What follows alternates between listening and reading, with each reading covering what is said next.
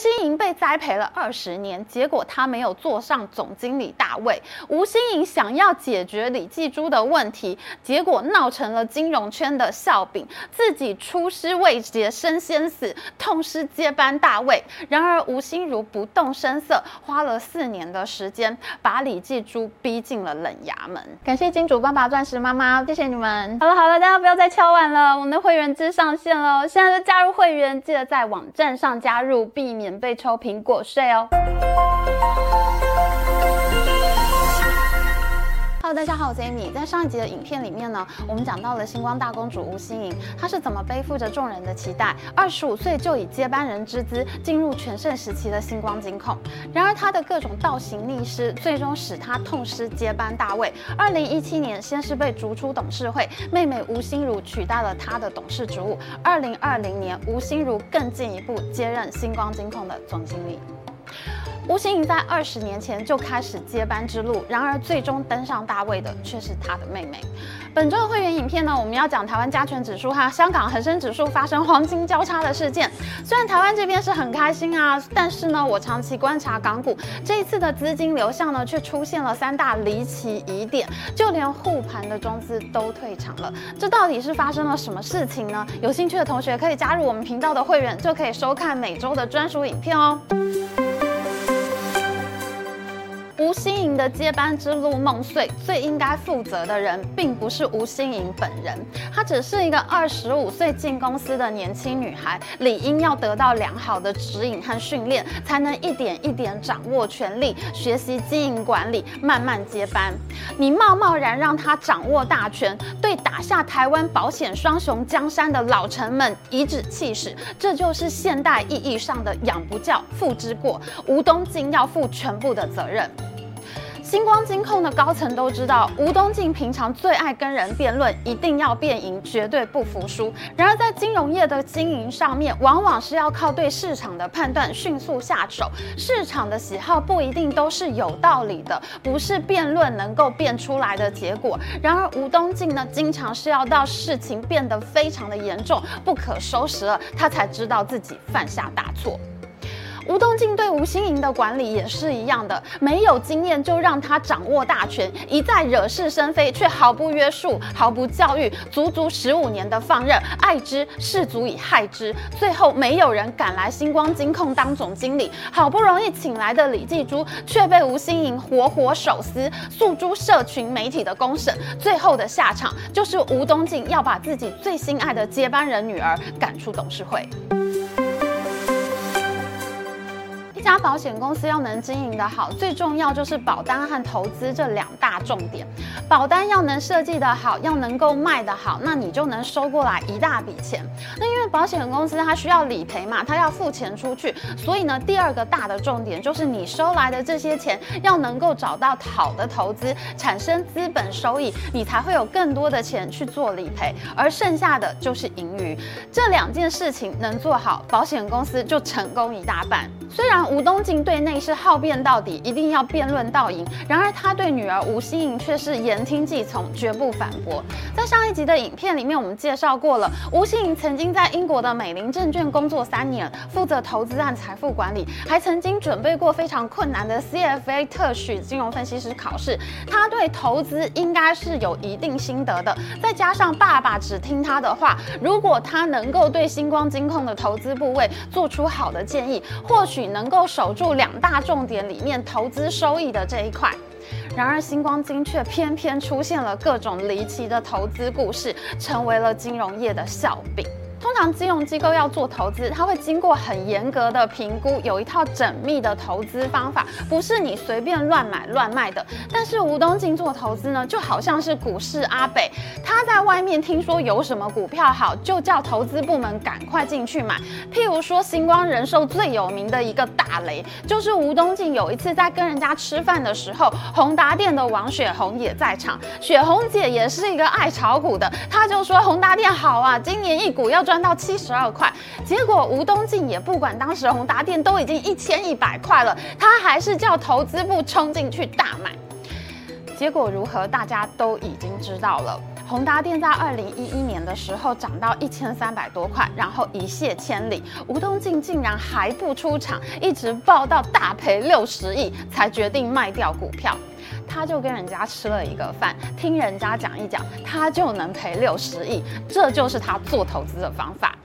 股市阿北还知道要跑，吴东进却不知道。最后星光人寿是卖掉了星光三月 A 八的那一片土地，还有世贸中心对面的星光曼哈顿大楼，都是新义区的精华地段，才能弥补他这么瞎的投资。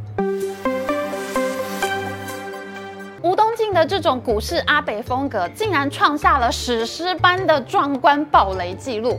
我们在上一集的影片中讲过，吴欣盈是看不上本土人才的。他刚进星光人寿，就靠猎人头公司找来一个新加坡的投资长。二零零八年的时候，这个投资长买了巴西股市的 ETF，结果金融海啸就来了。他们长报七年死不出场，到了二零一五年，巴西货币贬值百分之三十八，导致这笔。投资出现账面五十亿元的亏损。金融海啸呢，是一般人都很害怕，但是只有我们股市阿北吴东进不畏风雨，全球股市都在暴跌，吴东进就突发奇想，他要来做空美股。他就在二零零八年十一月的时候，买进了标准普尔五百反向两倍的 ETF，这个 ETF 叫做 SDS，那 SDS 就是两倍做空美股的意思。可是我们知道，金融海啸最恐慌的时间呢，是九月份雷曼兄弟倒闭。之后，你到了十一月再去放空，恐慌情绪已经过去了，它再继续下跌的空间也不会很大了，因为已经暴跌过了嘛。这就是股市上常常在讲的没有肉吃，你就算赌对了，你也赚不到多少钱，更何况你还是杠杆反向两倍呢。结果呢，吴东进跑去两倍放空，我们来看一下这张图，它真的就是放空在最低点。而且他看错了还不认错，不肯卖掉。稍微有一些金融知识的人都知道，做空的部位不能长抱，因为人类社会的常态就是积极向上，有难关就要突破。所以呢，你放空赚了钱就要跑，因为呢，这不是人类社会的常态。然而吴东进呢，却选择长抱做空杠杆基金。标普指数在他进场之后一路高歌，大涨四倍。他四百五十一美元进场。买进的反向 ETF，最后剩下二十美元。更离奇的是，吴东进就以这种股市阿北风格，他还有豪掷一把一次 all in 的气魄。二零二零年，因为全球疫情导致股市崩盘，投资人都很紧张各家金控的资产情况。结果星光人寿的投资组合一打开，大家就吓坏了，他们竟然买了九百亿元的墨西哥公债，就相当于是星光金净值的六成哎。当时各家金控虽然都有买墨西哥公债，但是呢，大家都控制在净值的百分之十以下。吴东进的这种气魄呢，就是传说中的我知道你还有钱，本多忠胜风格。不管他赔得再惨，吴东进都能再拿出钱来再赔。而美林证券出身的吴欣盈却在一旁完全帮不上忙。史诗般的亏损记录导致星光人寿一直在卖祖产。二零零八年卖掉信义联勤，二零零九年把星光三月 A 十一那片地卖给了富邦人寿，二零一零年卖掉内湖大楼和宝庆路的土地，二零一五年因为宏达店大赔，卖掉了星光曼哈顿大楼和信义区 A 十一的超级黄金地段。金光金的投资人忍无可忍，整个社会舆论哗然，金管会不得不展开调查，一查就昏倒了。吴东进的投资风格真的就是股市阿北。金管会在宏达电血亏事件之后，就警告过新光金的董事会，董事会呢不得已只好把吴东进请出投资审议部门。没想到吴东进前脚踏出投审部，他后脚就背着董事会成立了一个资产负债委员会。十六个成员里面，一半以上都是他指定的。这个资产负债委员会等于就是架空了投审部，但是呢，投审部才是董事会授权的部门呐、资产负债委员会是完全没有权利做投资决策的。而且这个委员会呢，它也是十足的吴东进风格。就在二零二零年新冠疫情的初期，一月份的时候，他们还冲进去买了一千亿的外国股票。当时星光人寿的风险管理部门还提出警告，说这笔投资的风险实在太大了。然而吴东进呢，还是做了。结果我们知道，那一年股票赔最惨的时候，就是在三月份，全球大封城，台股跌到八千五百点，吴东亮又再一次担任了反指标明灯的工作。于是金管会呢，就在二零二零年九月宣布吴东进停职，星光人寿投资长解职，五年内不得复职。吴东进在万不得已之下，他才换上星光的老臣许鹏来担任星光金控的董事长。而这个时候，吴欣莹的妹妹吴欣如再度登场。上一集的影片，我们讲到吴欣盈的行事风格呢，是惹得星光金控上下不满，很长时间他们都找不到总经理，最后终于找到李继珠来出任这个位置，但是吴欣盈却对李继珠是万分的不满。最后呢，吴欣盈给他爸爸一个二选一的选择，有我就没有他。结果呢，吴东进选择了李继珠，吴欣盈的董事职务呢也被撤换，换上了他的妹妹吴心如。吴东进的这个二女儿吴欣如呢，她是一个理科生，她的个性安静、沉稳、温和，开会从不迟到，不像吴欣盈经常不把会议的时间放在心上。在二零一五年传闻中吴欣盈即将接班的时候呢，就已经有非常多的星光老臣在说，希望吴欣如能来接班，不然呢，他们就有得受了。结果呢，阴错阳差，真的就是吴欣如取代了吴欣盈。吴心如对李继珠的态度呢，就非常的温和，她照常跟他开会，完全看不出异样。然而吴欣盈呢，并没有就此放弃，他还是对李继珠针锋相对。到了二零一八年的时候，李继珠终于受不了了，辞职不干。在吴东进的挽留之下，李继珠才勉强转任星光金控和星光人寿的副董事长职务。因为副董事长他不像总经理要事事签字、事事负责。他就不容易被针对、被找麻烦。可是问题是，李继珠本来就是因为星光金控找不到总经理，没有人敢进来抢大公主的位子，所以才找不到人。那吴东进好不容易说服李继珠出任，然而李继珠一辞职，星光金控总经理的职务就再一次悬缺了。这一次还是没有人敢来。那直到金管会重罚星光金，吴东进不得不下台以平民愤的时候，吴心如终于被推上了金控总经理的职务，和他阿公吴火师留下来的老臣许鹏共管星光金。然而吴欣如才是一个狠角色，他三年来对李继珠是不动声色，照常开会，直到他位子坐稳了。二零二一年，他就迅速的拔除李继珠的位置，让李继珠转往星光银行担任副董事长，远离星光金的权力核心。吴欣盈被栽培了二十年，结果他没有坐上总经理大位。吴欣盈想要解决李继珠的问题，结果闹成了金融圈的笑柄。自己出师未捷身先死，痛失接班大位。然而吴心如不动声色，花了四年的时间，把李继珠逼进了冷衙门。